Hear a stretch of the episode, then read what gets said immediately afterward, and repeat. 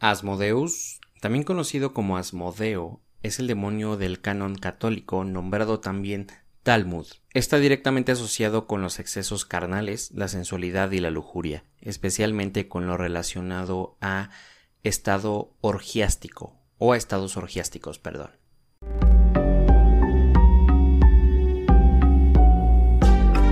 Hola malditos bastardos, esto es para Podcast en Serie, un lugar para asesinar el aburrimiento. Si te asustas o te pones a cuestionar tu insignificante existencia, es tu pedo. Bienvenidos. Buenas noches, buenos días o buenas tardes. Sea la hora en la que me estés escuchando, te mando un gran saludo. Te agradezco que estés aquí una semana más. El día de hoy salió un poco más tarde el episodio porque precisamente precisamente em, estaba haciendo cosas, no te importa. Pero el chiste es que salió el día de hoy.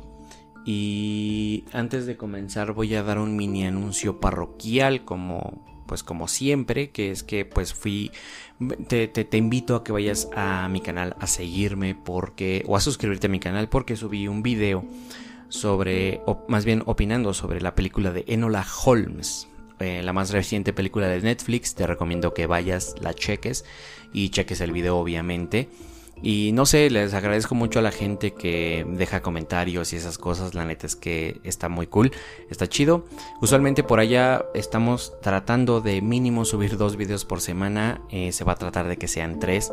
Así que estamos trabajando un poquito en eso. Así que bueno, el día de mañana también se va a estrenar un video hablando sobre la película de The Dirt, eh, igual de Netflix, eh, sobre la banda de Motley Crue, así que espéralo por la tarde. Y bueno, el día de hoy, antes de empezar a hablar, como ya viste en el título de este episodio, sobre la Madre Teresa de Calcuta o el lado oscuro de la Madre Teresa de Calcuta, te quiero invitar a que, primero, si eres una persona sensible con este tema, si tú has hecho un donativo a la Madre Teresa de Calcuta eh, o a su organización, o lo hiciste, o crees que es una de las figuras más mm, pacíficas de todos los tiempos, déjame decirte que yo creo que estás equivocado porque yo creo que lo que estás a punto, estamos a punto de ver es verdad. Eh, y bueno, este, tampoco trato de descartar o no eh, las creencias de la gente. Así que, este, simplemente te estoy informando o, es un episodio más donde doy la opinión personal de lo que creo sobre todo lo que ya existe documentado en internet. Así que bueno, este, pues obviamente si eres una persona sensible, eh, te recomiendo que no escuches esto. Así que habiendo dicho esto, vamos a comenzar. Usualmente yo le digo mierda a cualquier cosa, así que de repente si te digo o hago un comentario sobre esta mierda, pues simplemente es porque así hablo, no me importa. a ver, entonces te cuento que la Madre Teresa de Calcuta, para empezar, eh, fue canonizada en septiembre del año 2016 por una papa llamada Francisco.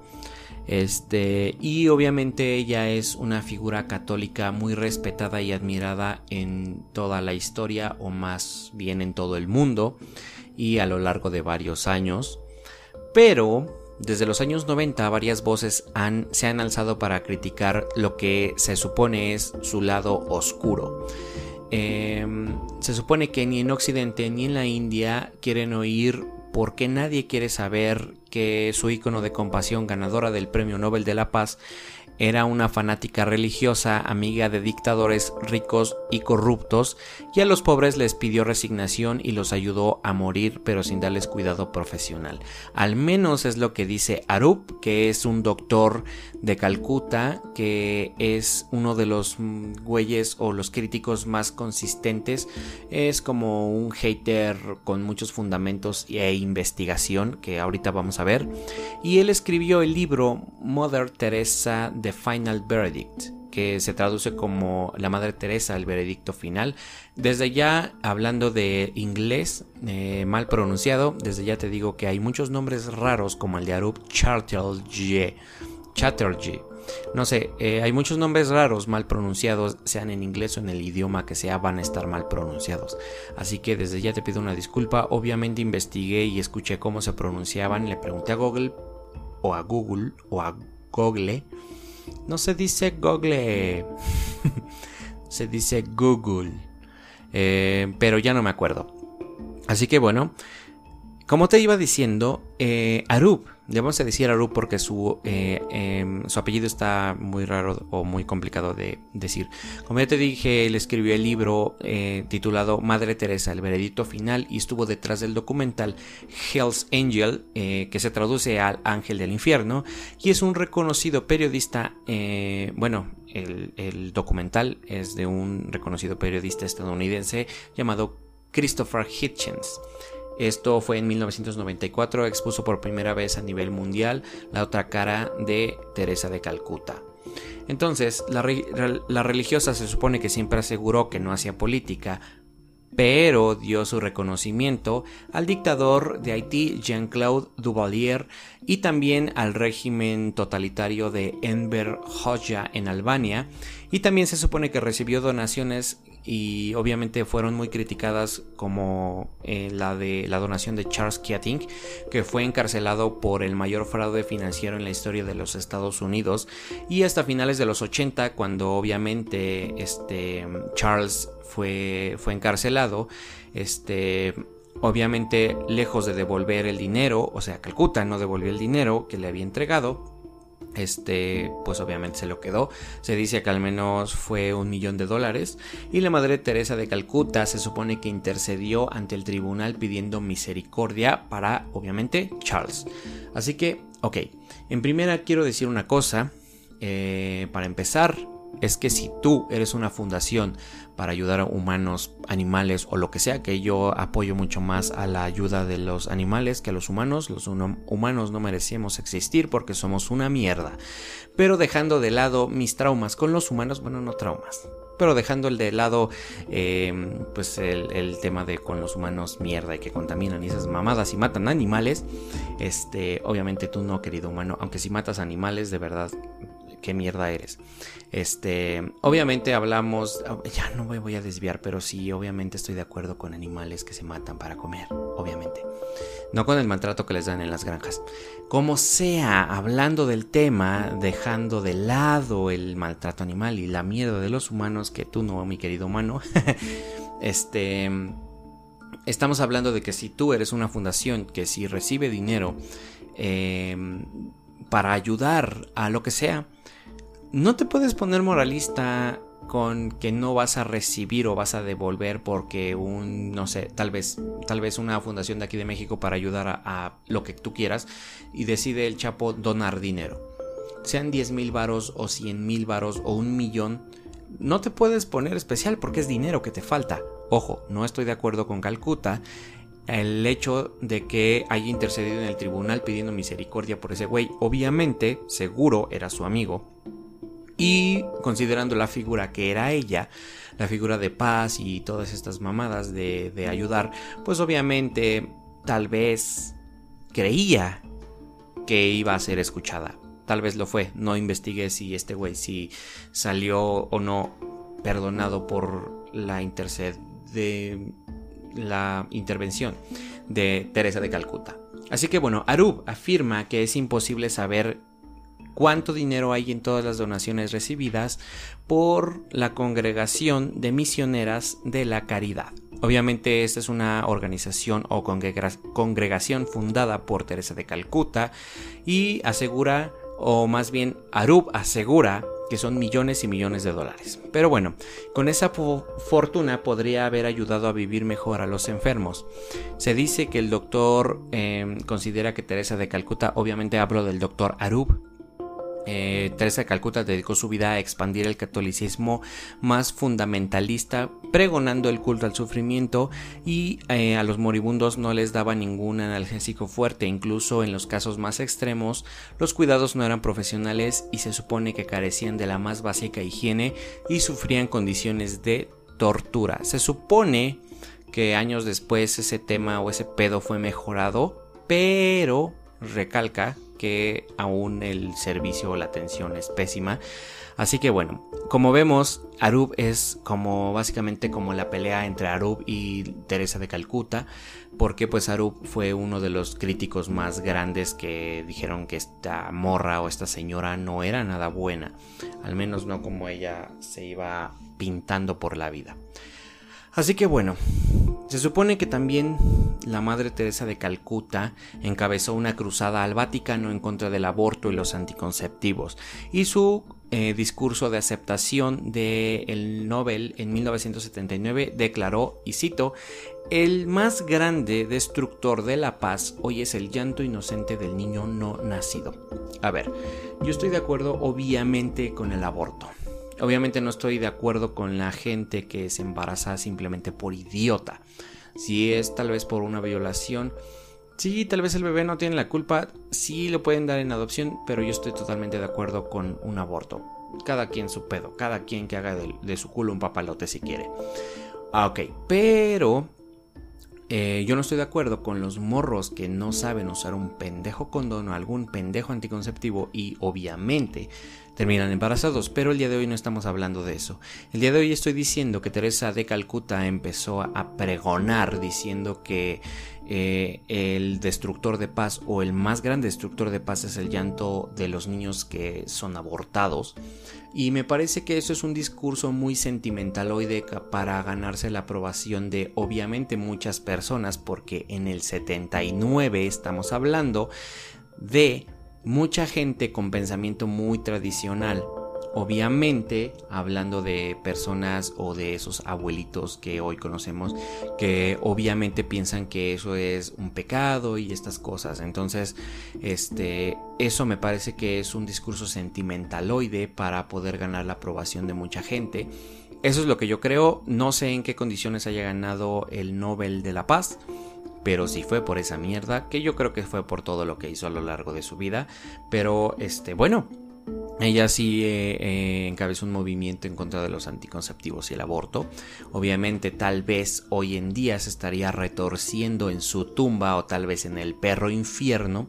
Obviamente pues tal vez se fue para allá si no es que no era tan buena con las creencias que tenía. Eh, hablando de sus propias creencias. Así que bueno, habiendo dicho eso, eh, bueno, pero cada quien su vida. Como las morras esas que eh, son todas pinches venenosas y dicen, pero esa es mi humilde opinión. Bueno, se supone que aunque la madre solo ayudaba a los creyentes a acercarse a su Dios, a su Dios de ella, este, y obviamente aceptó ella que había convertido a más de 29 mil personas a que murieran en su centro. Este, obviamente todo esto lo está diciendo el doctor Arub. Y en un video, este, de hecho existe un video de esto donde esta morra o esta señora está diciendo esto. Este, y en un video la religiosa explica que el bautizo para que San Pedro deje entrar al cielo. O sea, transformó a 29 mil personas a su religión bautizándolas para que San Pedro las dejara entrar al cielo y concluye que, y cito, es muy bonito ver a la gente morir con tanta alegría. Yo no, en serio, yo no sé qué verga y que tenía en la cabeza, que tenía, que tenía para decir que es bonito ver a alguien morirse contento. Yo desde ya te digo que no es bonito ver morir a nadie, sea contento, sea triste, sea balazo, sea descuartizado, no debe ser bonito ver morir a alguien, lo quieras o no lo quieras, lo conozcas o no lo conozcas. Yo es lo que creo. Obviamente me encantaría que me dejaras tus comentarios en la página de Facebook, este o en Instagram, obviamente también subimos ahí una foto del capítulo, así que déjame tus comentarios de tú qué opinas de este pedo. Eh, me encuentras como TM Eric en Instagram y en Facebook. Eh, dos, eh, dos, Los donativos se supone que siguen llegando a las misioneras de la caridad.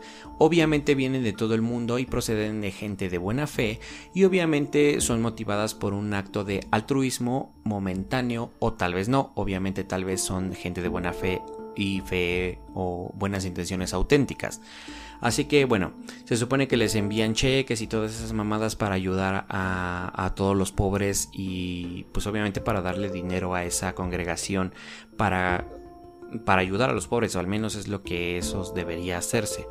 Em, y obviamente este, la Madre Teresa de Calcuta fue nombrada por los medios de comunicación como el ángel de los pobres y murió en 1997 y fue beatificada en el 2003.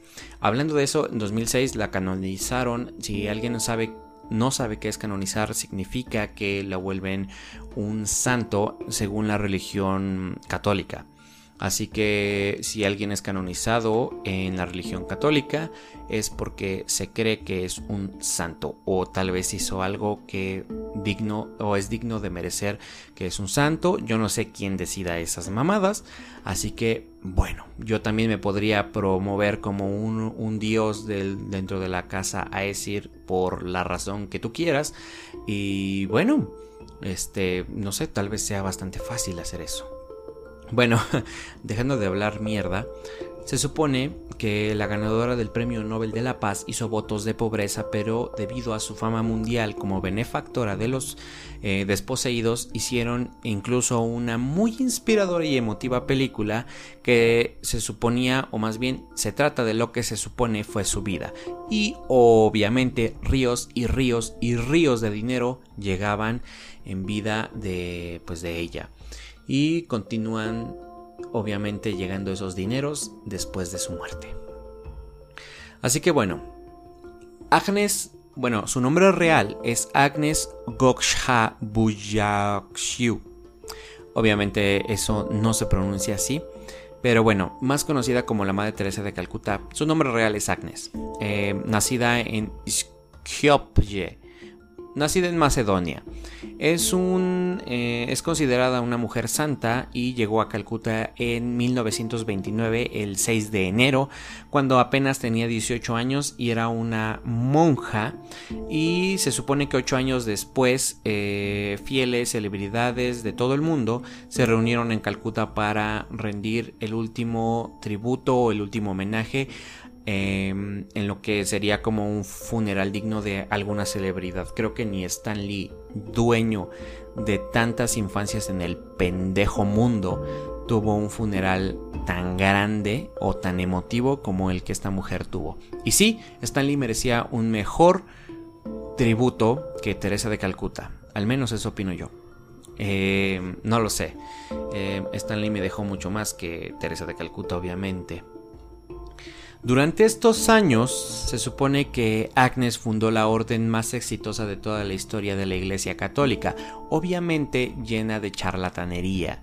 Eh, no solo su fundación, sino en general todas las iglesias de la religión católica, pidiéndote tu donativo o como se llama, limosna. Eh, obviamente hay mucha gente que sabe que ha visto a los padrecitos de las iglesias llegar en carros que ni siquiera que estamos lejos de comprar todos los que vemos esas cosas. Obviamente paso por varias iglesias eh, y se me fue y se me obligó de más joven ir a algunas y me tocó ver algunos muy buenos coches en, de, estos señores. Así que yo ahí nomás les dejo estos pedófilos hijos de puta. Obviamente tal vez no todos pero bueno. Eh, obviamente se supone este, ¿dónde me quedé? Ah, sí. Eh, obviamente fundó esta orden muy exitosa este, en toda la orden de la, de la Iglesia Católica, de toda la historia de la Iglesia Católica, y fue galardonada públicamente y mundialmente con el Premio Nobel de la Paz, que ya lo mencioné por tercera vez y llegó a ser la monja católica más famosa de todos los tiempos. Dudo mucho que vaya a existir o exista una monja igual de famosa que ella, o tal vez sí, la del conjuro. Em, así que bueno, a ver, ahorita vamos con lo que viene siendo una especie de testimonio de un sujeto llamado este a ver espérense a ver, se supone que ahora vamos a ver eh, todo el pedo de una especie de testimonios de un sujeto que dice que él se formaba ahorita no encuentro su nombre, pero bueno, les voy contando. Él se formaba en, obviamente, pues eh, afuera de, en Calcuta, afuera de su organización, en kilómetros de gente. Y este se supone que no, no, no recibían ayuda de nada. Así que mira, se supone que dice, y cito, este sujeto se llama Samti y se supone que eh, Arub dice, tomemos de ejemplo a Samti, un hombre de 30 y tantos años que sin dientes, eh, que vive en barrios miserables, es uno de los pobres, de, pues ahora sí que más pobres de, de, de, de Calcuta. Y se supone que la Madre Teresa había dedicado su vida, este, mm, pues como que para ayudar a esa gente. Y bueno, él dice que según parado con una bolsa de plástico en las manos, hace una cola de un kilómetro de largo junto con miles de otros pobres en la calle del parque de Calcuta. Los pobres esperan pacientemente hasta que los ayudantes les arrojen arroz, lentejas y esas cosas. Eh, ahora sí que pues dentro de bolsas y estas cosas. Em, pero contra lo que se pudiera esperar, Samtree no obtiene en su escasa ayuda de parte de la institución fundada por la Madre Teresa de Calcuta. De hecho, nunca la ha obtenido, sino que la Asamblea de Dios, una fundación norteamericana de caridad, sirve, eh, la sirve de 18 mil comidas cada día. Em, si se supone que Samtree nos dice, aquí no hemos recibido nada de ella y pregunta en los barrios pobres a ver si alguien ha recibido algo de esas hermanas. Dudo mucho que encuentres a alguien. Entonces, ¿qué estamos diciendo aquí? Que este, obviamente están diciendo que Teresa de Calcuta no ayudaba a nadie, absolutamente nadie, suponiendo que este, pues obviamente mm, con el testimonio de este Samtree. Así que bueno, ahora dice Panala Manik se pregunta, este, no comprendo por qué ustedes, gente occidental educada, ha hecho una diosa de esta mujer. Manik nació hace más de 60 años en el barrio pobre de Ramgan, eh, Rambagan, eh, y con sus 300 años de existencia el más antiguo de Calcuta. Y este lo único que Marik ha logrado es mm, muy bien puede ser calificado como un auténtico milagro.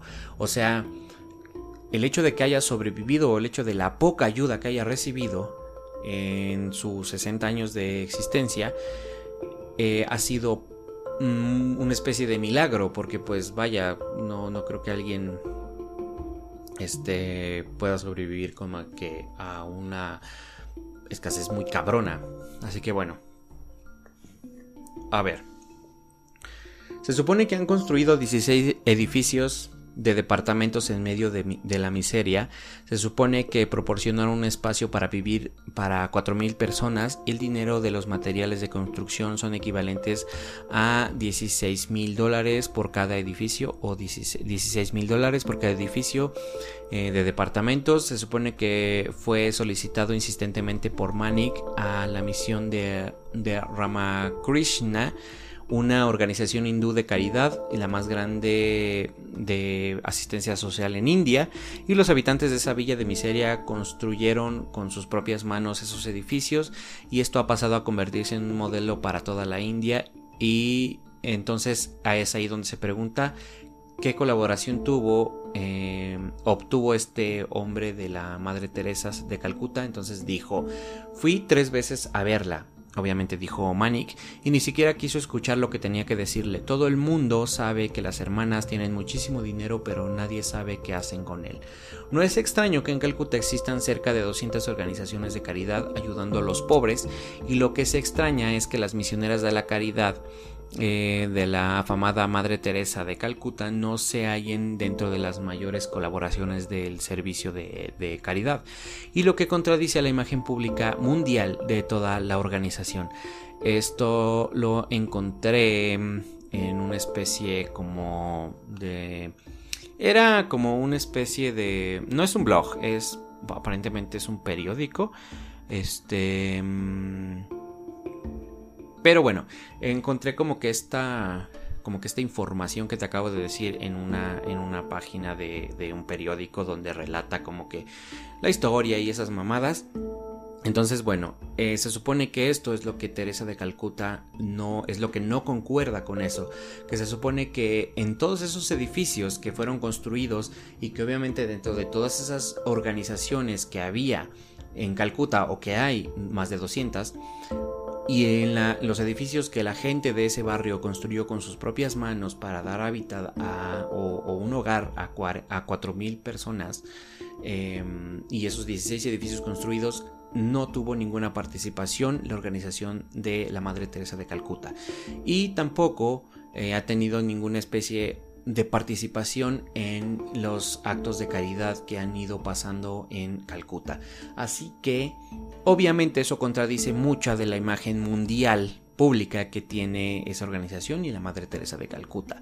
Así que este, obviamente esto sería eh, difícil como comprobarlo a ciencia cierta y, decirte yo te aseguro que es real, pero yo lo creo. Eh, porque sí investigué un poco y estas cosas y vi algunos videos y no te demuestran como tal una especie de documentación, pero como que hay especies de, no sé si entrevistas o algo así escritas. Eh, pero bueno, yo lo creo, tú lo crees, cuéntame. Así que bueno. Eh, se supone que el nombre Madre Teresa estuvo y sigue estando ligado a la ciudad de Calcuta. Los admiradores y contribuyentes de todo el mundo de la ganadora del premio Nobel están convencidos de que su organización debe ser más activa en esa ciudad que lucha contra la pobreza, obviamente diciéndolo y em, no diciéndolo sino haciendo referencia a que no hacen absolutamente putas nada o hacen putasmente poco. Así que bueno, obviamente todo es mentira, según dice Arup, eh, estamos diciendo que Arub es una especie de batalla entre Arub y, la Madre Teresa porque Arub tal vez, más bien no tal vez, duda de toda la benevolencia imaginaria de Teresa de Calcuta, entonces obviamente empieza a investigar y estas cosas. Y obviamente él es un médico que vive en Londres, nació Nació y creció en Calcuta y después de trabajar por unos años en todo lo relativo al mito de la Madre Teresa de Calcuta, publicó el libro que ha sido reconocido y autorizado con la información verídica, Madre Teresa, Veredicto Final. Es el que decía hace rato y por eso te digo que creo esto porque ha sido reconocido como autorizado con la información verídica. O sea que si es real la información que este hombre Arub, eh, Arub este, recabó en ese libro y bueno, Arup condujo su investigación este, y entrevistó personalmente a numerosos testigos, estudió de arriba abajo los discursos y declaraciones de la celebrada católica, donde siquiera, este, mm, donde quiera que buscaran, bueno, esto es una cita, donde quiera que buscara solo encontraba mentiras, por ejemplo, la mentira acerca de las escuelas de la Madre Teresa, frecuentemente decía que ella dirigía a una escuela para más de 5.000 niños, 5.000 niños habría sido una escuela muy grande y en toda la India no se encuentra esa escuela. Yo no he conseguido encontrarla ni conozco a nadie que haya visto nunca esa escuela. Obviamente entonces está hablando de un edificio que nunca se construyó y nadie sabe dónde pinches está, a menos que esté bajo la tierra. Nadie la ha visto. A ver, aquí entonces nos desglosan como algunos puntos de su investigación de Arup. 1. La Madre Teresa siempre decía que recogía gente en las calles de Calcuta, pero ni ella ni su orden de monjas hacían eso. Cuando la gente solicitaba ayuda les decían que marcaran al teléfono este 102 similar al 911 de emergencias en Estados Unidos, que creo que eso ya es también mundial, creo que también en México. Bueno, no mundial, pero creo que también en México es 911. Imagínate, tuviera una emergencia y me muero. Como sea. Eh, obviamente nada tiene que ver con una orden religiosa y este, eh, alguna organización del gobierno. Bueno, aunque la orden posee varias ambulancias que fueron donadas, estas son utilizadas solo para transportar a las monjas a lugares de oración y no recogen ningún enfermo, ningún herido. La Madre Teresa de Calcuta decía que alimentaba de 4 a 5 mil, 7 mil o 9 mil habitantes pobres de Calcuta todos los días el número variaba. Las tres cocinas de la Orden de Calcuta sirven un máximo de 300 horas, de, 300 raciones de sopa al día y no solo eso, las cocinas solo entregan sopa a quienes poseían tarjetas de comida, que eran distribuidas preferentemente a los pobres que eran católicos, que obviamente pues son minoría en la India. Clasista la hija de su puta madre, con toda y su congregación de monjas. Eh, aunque la orden eh, que fundó tiene algo de presencia en muchos países en el mundo y la mayoría de locales se preparan a monjes y a monjas son para ayudar a los no son para ayudar a los pobres, perdón. Los refugios de eh, la organización de la Madre Teresa usualmente solo ayudan a los niños si sus padres firman una forma de este, renuncia a su patria potestad y la ceden a favor de la organización. Eh, Teresa de Calcuta afirmaba continuamente que sus clínicas para la familia natural prevenían embarazos no deseados, pero los números reportan que no son reales. Teresa de Calcuta enseñaba insistentemente que el sufrimiento era bello si se evocaba en el sufrimiento de Cristo. Sin embargo, cuando se enfocaba solo se intentaba o internaba en exclusivos y lujosos hospitales para taparse. Así que mm, no que estaba siguiendo mucho su consejo sobre el sufrimiento y esas mamadas, Obviamente no. Y obviamente era clasista en respecto a la religión y si ayudaba a alguien era simplemente porque era católico o creía en el Dios católico o Dios cristiano, que al fin de cuentas es el mismo perro Dios. Em, así que bueno, ahí tienen. No es todo, obviamente. Eh, Teresa de Calcuta simplemente era una clasista o tal vez incluso racista. En, bueno, tal vez no racista en cuanto a tema de religión, regicioncista. Deja de pensar y, irte. ok, entonces estamos hablando de que Teresa de Calcuta solo ayudaba a los em, católicos. Es que confundo cristianos con católicos, perdón. Este, y obviamente no ayudaba a absolutamente nadie, las ambulancias solamente eran usadas para transportar monjas, no recogía a nadie y no le servía comida a 4, 5, 9 mil personas. No, 300 a lo mucho.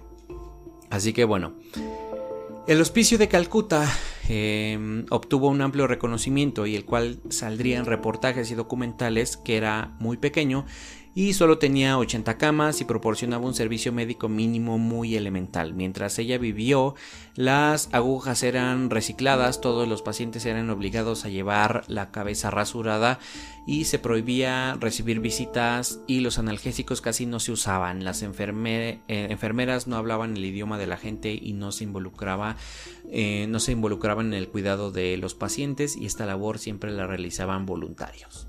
Así que pues ellas vivían de las donaciones, los voluntarios hacían toda la chamba, las monjas estaban ahí nada más mamando del presupuesto, justamente como muchos gobiernos del mundo.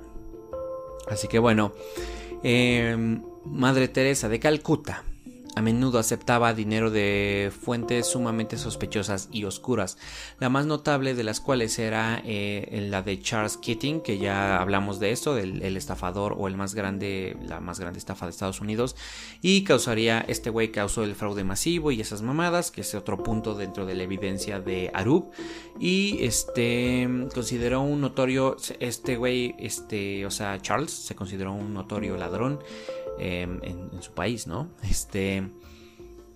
Y bueno, dice, no somos monjas ni doctoras, somos religiosas. Em, supongo que es un eslogan o algo así. Eh, ok, Arup cita que Madre Teresa de Calcuta, quien decía, no somos monjas, no somos doctoras, somos maestras, no somos trabajadoras sociales, somos religiosas, somos religiosas, somos religiosas. Sin embargo, está considerada como una persona humanitaria y una mujer santa que dedicó su vida a los pobres y nada más eh, alejado de la... es que no hay nada más alejado de la verdad. Ok, ¿cómo se ve en Calcuta la organización de las monjas de los tres eh, galones azules con su uniforme? Eh, mundialmente famosas, este Obviamente su organización es mundialmente famosas. ¿Cuánto dinero poseen exactamente? Pues no se sabe. Pero se supone que está guardado como un secreto de Estado por el Ministerio de Finanzas de la India, encargado de supervisar las organizaciones de caridad y esas mamadas. Probablemente este no quieren enemistarse con así que con el poderoso Vaticano, porque obviamente al empezar eh, o al ser una figura muy famosa, la Madre Teresa de Calcuta obviamente era reconocida por el Vaticano. Y pues no creo que te convenga estar o tener en contra al Vaticano. Así que bueno, ay, ¿dónde está Barg, el noruego que quemaba iglesias? Sería interesante si quemaran el Vaticano. Hmm. O sea, sería, sería algo muy cabrón, ¿te das cuenta? Así como la iglesia que se quemó en donde en Londres, estaría muy, muy cabrón. Pero el Vaticano, wow. Ah, es que sí se sabe la historia de Barg y todos estos temas del metal noruego que empezaron a quemar iglesias y todo este desmadre que hicieron. Estaría muy heavy, estaría muy loco. Así que bueno. Eh, esa, mis queridos amigos, es la historia de Teresa de Calcuta o el lado oscuro de Teresa de Calcuta. Eh, obviamente lo vamos a dejar hasta aquí. Hay, hay, más información. De hecho, encontré una página, creo que es de un periódico, te digo, este, que tenía mucha, mucha información. Y de hecho, la mayor parte de todo lo que te relaté aquí está sacada de esa página. Este. Y pues otras cosas que como que encontré por otros lados.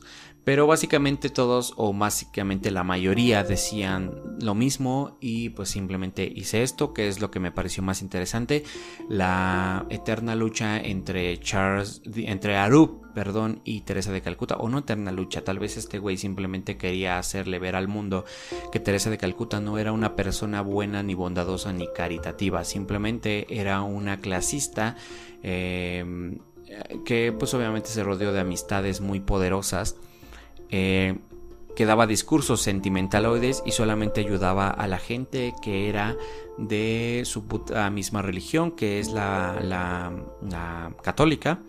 Así que si tú no eras católico ya te chingaste porque pues no vas a recibir ninguna ayuda y seguramente a día de hoy puede que siga eso sucediendo. La verdad es que sí me dio curiosidad de investigarlo pero no lo hice. Pero bueno, básicamente esa es la historia de Teresa de Calcuta. Me encantaría saber qué opinas tú, eh, qué es lo que sabes o qué es tal vez lo que tú piensas. Obviamente Teresa de Calcuta no es una santa, ni mucho menos. Obviamente creo yo que, yo sinceramente si te digo, creo en lo que acabo de, de relatarte. Y no sé, me encantaría que me dijeras tú qué opinas, tú qué piensas. Así que esa es la historia. Em, no fue de un demonio, no fue de un asesino serial. Simple y sencillamente em, escuché este de, esto de Teresa de Calcuta. De hecho, creo que hay muchos podcasts que hicieron un episodio sobre esto. Leyendas legendarias, obviamente, hizo uno de uno sobre ella. No lo he escuchado porque apenas, obviamente, soy fan de esos cabrones. Este, y apenas voy en su episodio como número 30. Lo dejé de escuchar cuando empezó la pandemia porque pues ya no salía a la calle. Este, pero bueno. Este es el episodio, este es una opinión personal y bueno, creo yo que si tú eres de esas personas que no quiere escuchar un episodio porque imagínate tú que tal vez el, el, buen Antonio Ortiz que te manda un saludo, sé que estás escuchando esto mi hermano, hace un episodio de Robert. No, no, no, de Mothman. Y yo ya hablé de Mothman. O sea, obviamente él tiene su criterio y sus opiniones propias del tema. No va a ser, obviamente es la misma historia, pero con una persona narrándolo diferente, con opiniones diferentes, un cerebro diferente. Así que te recomiendo que hagas lo que yo hago, que es que el mismo tema, no importa que lo toque en mil podcasts, si tú eres fan de dos o de tres, te va a gustar y vas a querer. Es como ver Mario Kart, o es como ver jugar a alguien Good of War yo vi a, como a tres personas ver jugar ese juego porque juegan diferente, porque tienen diferentes mm, formas de hacerlo. Así que bueno, ya no me extiendo más. Espero que te haya gustado este episodio o que te hayas informado un poco y si te abrió los ojos. O si no sabías de esto o si no sabías mucho sobre la Madre Teresa de Calcuta, pues fíjate tú que tal vez no era tan buena, no era tan bondadosa, ni mucho menos. Y bueno, esto es todo por el episodio del día de hoy. Me encantaría que me dejaras un comentario sobre qué te pareció. En Facebook y en Instagram publicamos foto de el episodio y links y esas mamadas, así que me encantaría que me comentaras qué piensas, qué opinas y perdón por hacer esto tan tarde. Creo que te gustó. Así que nada, mis queridos humanos, nos vemos en un siguiente episodio O más bien me escuchan. Adiós.